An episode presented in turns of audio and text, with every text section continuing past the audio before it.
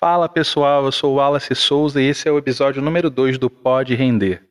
Essa introdução é feita assim mais descontraída, porque na verdade eu gravei alguns episódios falando o nome de um podcast que já existia. Estava tão confiante no nome, né, que achei que ninguém ia ter essa ideia. Mas acaba, acabou que já tinham tido essa ideia antes de mim, e nada mais TDAH do que isso, né, gente? ah, é importante dizer também que esse não é, não é um podcast somente sobre TDAH, mas nesse segundo episódio eu aproveito para dar continuidade nos principais sintomas, né, e particularidades que eu tive e que apontaram para o TDAH, dentre eles ansiedade e depressão. Então fica ligado que na sequência a gente começa o segundo episódio do Pode Render. E trazendo um pouco mais dessa realidade do TDAH, esse não é um podcast somente sobre esse tema, tá bom, galera? Porém, como eu levantei a bola no primeiro, surgiram algumas dúvidas, algumas perguntas aí que eu vou partilhar um pouco com vocês hoje. É, como eu falei né, no primeiro episódio, eu descobri com 31 anos.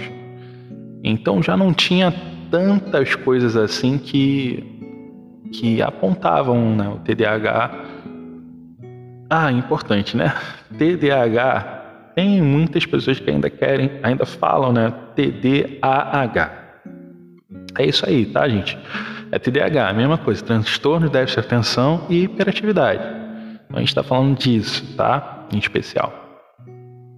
É, mas eu descobri com 31 anos, então algumas coisas já não eram mais uma realidade como na infância, uma dificuldade.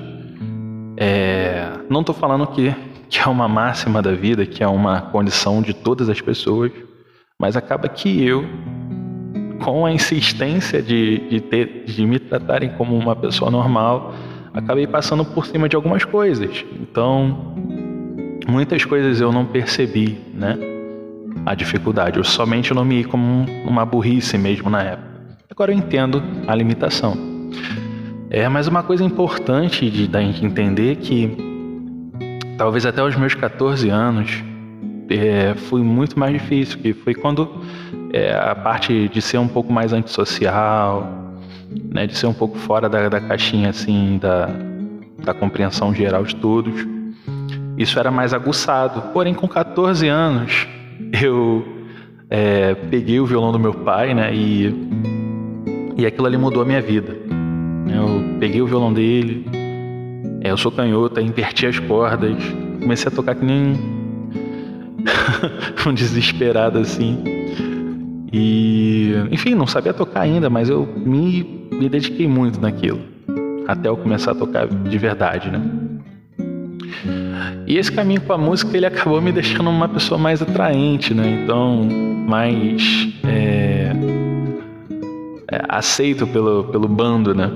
Então o violão trouxe esse, essa atmosfera, né? De, de ser querido, que eu não tinha até os 14 anos. Na verdade, tudo que eu não era, era querido. uma pessoa que tagarelava muito com os de casa, que falava pouco na rua, mas que arrumava muita confusão. Então isso foi, foi uma marca, né? Eu, eu, a música me salvou. De fato, a música me salvou.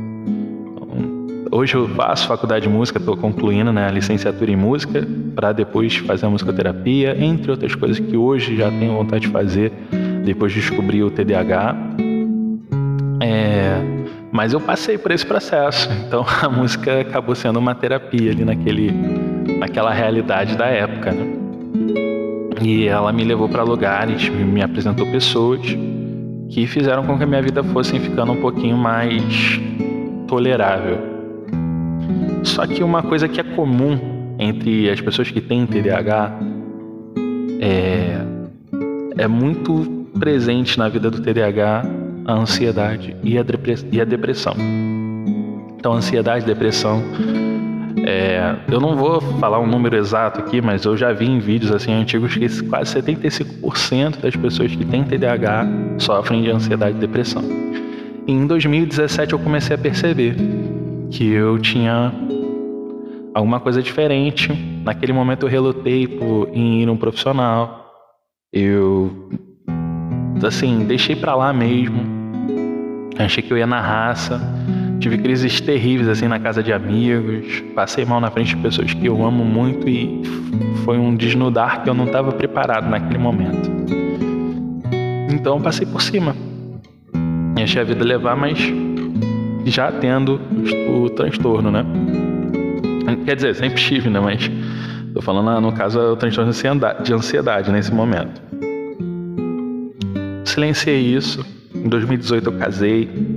Em 2019 chegou. É, fiz o meu primeiro ano de casamento. E, 2000 e, em 2019 nós engravidamos do Estevão, né? Então, gestação é, é uma parada muito pesada, né? De, de mudança de hábito, mas obviamente quando o filho nasce é que a coisa começa de verdade, né? Então é uma preparação. E foi. Só quando a gente fez o nosso segundo ano de, de casamento, já depois do Estevão nascer, acho que o Estevão já tinha uns, uns 4, 5 meses, a Grazi me deu um ultimato, assim, para buscar terapia, porque tava num, numa vibe muito ruim. É, a depressão e a ansiedade estavam me pegando de um jeito que eu não conseguia ficar perto do meu filho sem chorar. Antes, no ritual de sono, às vezes à noite, eu começava a chorar. Né? A gente com ele assim, eu me via fora daquela cena. E é muito forte falar sobre isso, porque isso é uma particularidade. Né? Isso é uma intimidade até. Só por que, que eu estou falando isso? É... Quanto mais a gente esconde, gente, coisas como essa, mais pessoas acabam passando por isso sem a ajuda certa. Então, naquele momento, Grazi falou: Olha, é agora ou não vai dar. E eu fui atrás porque se tinha uma coisa que eu amava muito era minha família. E busquei ajuda, e já nos primeiros meses da terapia aquilo já foi transformador, já comecei a mudar realidades, hábitos, e tudo foi se transformando aqui dentro.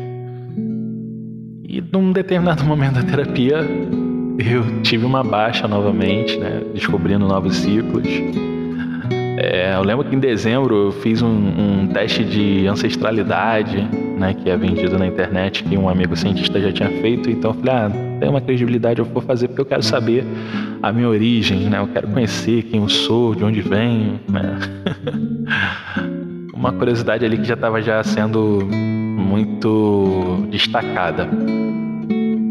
E dentro desse processo tive mais uma baixa depois no início do ano, ali próximo do aniversário do meu filho, e depois me reergui e vim numa vibe de, de autoconhecimento e, e busca de melhora de saúde muito grande.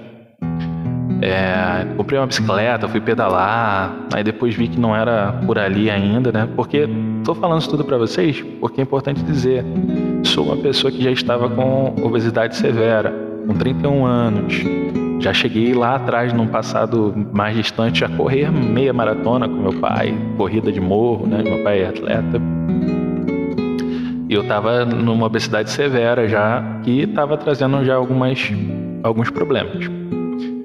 E então a busca do, do exercício físico, além de ser uma coisa libertadora para a mente, era obviamente por algo que, que faria bem é, nesse processo de emagrecimento. Não, não só um emagrecimento, né? Porque a gente também não, não tem um preconceito assim contra a pessoa gorda, mas no meu caso, na minha realidade de saúde, estava me fazendo muito mal. Eu não estava saudável. É, e busquei exames, tudo mais, cheguei em, em outros tipos de terapia, descobri um problema no fígado, né, que é obviamente muito comum a quem tem sobrepeso, né, e, e obesidade severa.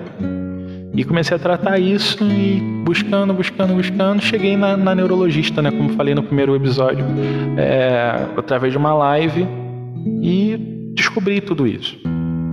Então, quando eu descubro é, essa questão do TDAH ali na, com a neuro, né, e no primeiro momento saio do consultório sem um diagnóstico fechado, embora tudo culminasse a isso, porque assim, ó, você certamente foi, certamente é, mas a gente precisa seguir com os exames, com os questionários para ter certeza, né? Mas tem tudo para ser, porque foi muito desproporcional. Eu queria ter falado essa palavra no, no primeiro episódio, assim. Foi desproporcional demais essa vida, gente. Esse início de vida, porque agora eu tô vivendo de verdade, agora eu tô com disposição. Mas foi muito desproporcional. Né? Cheguei a sofrer algumas coisas que talvez eu não vou falar tanto, assim, porque é mais íntimo do que tudo isso que eu já tô falando. Mas assim, já fui agredido por, por não tirar boas notas, né? Por ter uma desorganização com coisas minhas. Então, é pesado isso, galera. Pesado. Eu não culpo a meus familiares por, por desconhecerem isso. Infelizmente não se sabia tanto, né? Ou essa informação não foi, não chegou com tanta clareza para minha família. Eu vi que a ansiedade e depressão tinham, na verdade, um, um, um remetente, né? Então aquilo ali me trouxe paz, porque eu já não estava mais no, na crise de ansiedade, no ápice, estava muito organizado, como a própria neurologista observou, mas eu vi assim, nossa, então vem daí. Então o sobrepeso, a, a, o descontrole né, na, na, na, comida vem daí, porque o, o TDAH ele sempre desconta em alguma coisa, álcool, é, cigarro, drogas, é, comida, né? Ele sempre vai descompensar para um lado. Então eu vi que tudo isso tinha uma origem. E aí foi mais leve tratar disso. E tem sido mais leve tratar disso. Os meus momentos estão sendo mais compreendidos aqui na minha família, porque muitas vezes eu começava a fazer uma coisa e não terminava, não sabia porque eu não terminei. Eu parava me distrair com alguma coisa e ficava distraído. E eu sempre achei que era só porque eu era uma pessoa muito calma, muito em paz. E não era só isso. E eu tô tendo um suporte muito grande nesse momento da minha esposa, de alguns amigos que já sabem, e das pessoas que a gente começa a partilhar a vida a partir daqui do podcast. Eu não sei se eu vou trazer esse tema no próximo, acredito que não, mas em algum momento a gente vai voltar a falar sobre isso, porque eu acredito que seja muito, muito, muito oportuno falar disso na minha bolha e fora dela, né? Porque o hype do. O hype, olha a palavra. o podcast está bombado, o algoritmo está trabalhando em favor dele. Então acaba que vai chegar numa pessoa que está numa insônia danada de madrugada e ouvindo isso, e ela vai ouvir, ela vai pensar, pô, mas minha vida também passa por isso. Será que? Será? O será é muito importante. Então, na dúvida, procure ajuda médica, procure ajuda de um profissional, busque em terapia. Terapia é bom para todo mundo. Se conhecer é necessário. Eu tô para receber a minha alta agora na terapia, né? Vou ficar um tempo off aí, né?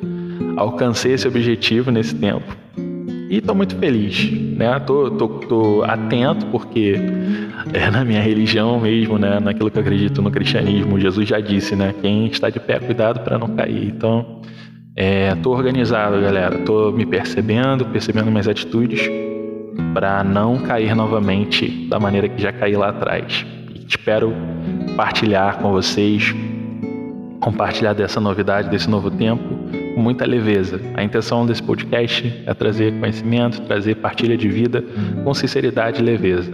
Pode ser que ele não tenha muitos acessos e, sinceramente, nessa altura da vida eu não estou muito preocupado com isso. Mas se eu puder mudar a vida de uma pessoa através dessa história, para mim já valeu todo o investimento que eu fiz para fazer isso aqui, de tempo e grana, né? E é isso. Estou muito feliz. Obrigado por tudo que vocês têm trazido aí e principalmente mentalizado em direção à minha vida. No Instagram, o arroba é arroba Wallace Souza Oficial, Wallace com L só, Souza com Z, oficial, está escrito aqui no podcast. Nos vemos no próximo episódio. Muito obrigado.